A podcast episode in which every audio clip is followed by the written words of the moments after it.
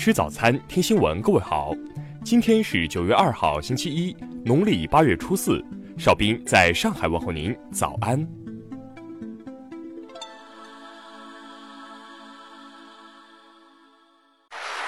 首先来关注头条消息。当地时间八月三十号，美国亚利桑那州立大学发布声明。确认该校九名中国留学生在返校期间被美国海关及边境保护局扣留，并拒绝入境。同日，海关及边境保护局发布声明表示，拒绝入境是基于入关检查过程中发现的信息，但没有透露更多细节。消息人士称，相关学生被发现雇人代写作业，因此被拒绝入境。但校方发言人否认了这一说法，强调当事人的学业记录与签证没有问题。且海关无权以这种理由拒绝学生入境。目前，亚利桑那州立大学校长麦克克罗已向国务卿蓬佩奥、国土安全部长麦卡利南致信，要求对每个学生的个案进行评估，并重新审视海关人员搜索入境学生电子设备的做法。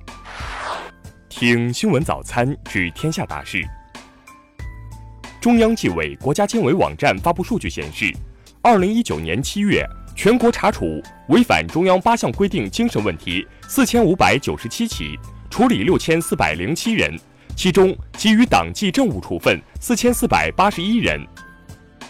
二零一九中国跨国公司一百大平均跨国指数为百分之十五点九六，较上年提高零点零六个百分点，中国跨国指数实现逆势提升。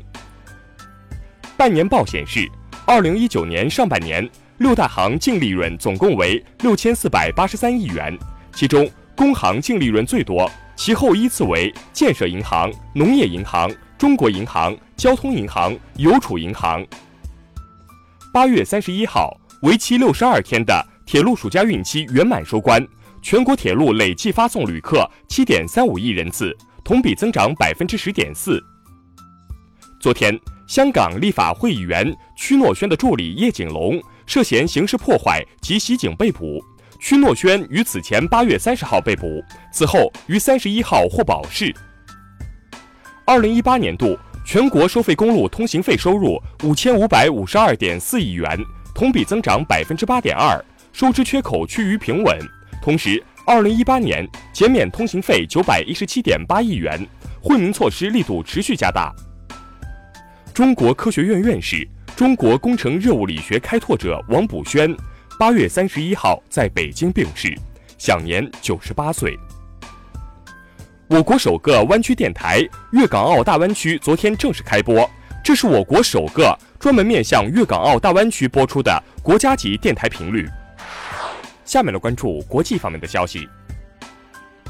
特朗普八月三十号指责美联储不作为，因欧元对美元走软，他指责。这一失误给欧洲国家带来巨大的贸易优势。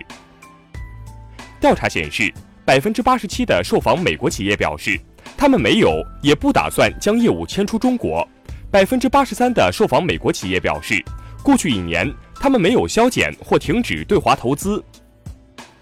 朝鲜外务省第一副相崔善基八月三十一号警告说，朝鲜与美国恢复对话的希望正在消失。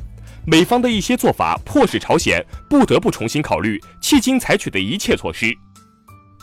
数据显示，韩国今年八月份出口额同比大跌百分之十三点六，连续九个月同比下跌，经贸摩擦和芯片价格下跌是主要原因。沙特阿拉伯领导的多国联军战机一号凌晨空袭了也门西南部扎马尔省的一所监狱，造成至少五十名战俘死亡。突尼斯宣布。全国紧急状态将延长至十二月三十一号。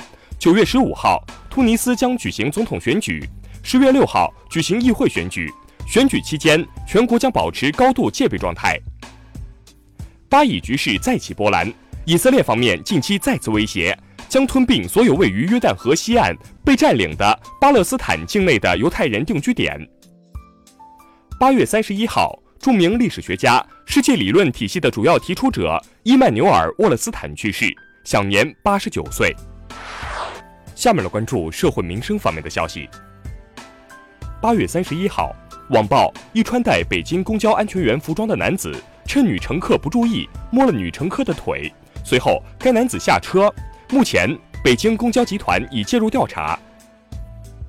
北京一公交乘客郝某某在车上丢弃杂物，身边乘客劝阻后，其非但不听，还辱骂踢踹劝阻者。目前，郝某某已被警方刑拘。武汉一男子魏某在诈骗过程中雇佣假警察帮自己脱身，还聘请假母亲劝说女友打胎。目前，魏某已被警方刑事拘留。泉州一哈士奇日前咬死农户家三十三只鸭子，被民警当场抓获。被抓时，哈士奇表现乖巧。目前，狗主人仍未现身。近日，内蒙古多伦县两男子开车碾压草原，拍视频上传快手后引争议。目前，肇事者被处行政处罚。事后，两人承担错误，并自愿种树二十亩。最后来关注文化体育方面的消息。男篮世界杯昨晚进入第二个比赛日的角逐。卫冕冠军美国男篮以八十八比六十七战胜捷克男篮，取得开门红。中国一家社交媒体机构透露，目前在中国最受欢迎的 NBA 球队是金州勇士队，最受欢迎的篮球运动员是林书豪。据外媒报道，德国柏林十六岁的居民拉尔斯莫特茨作为穿最大码五十七号鞋的少年，被记入吉尼斯世界纪录大全。美国亚特兰大高等艺术博物馆宣布获赠二十四幅印象派和后印象派作品，这些作品来自莫奈、雷诺阿、马蒂斯、莫迪利亚尼等十二位艺术家。以上就是今天新闻早餐的全部内容，请微信搜索 xwzc 零二幺，也就是新闻早餐拼音首字母再加数字零二幺。如果您觉得节目不错，请点击再看按钮。一日之计在于晨。新闻早餐不能少，咱们明天不见不散。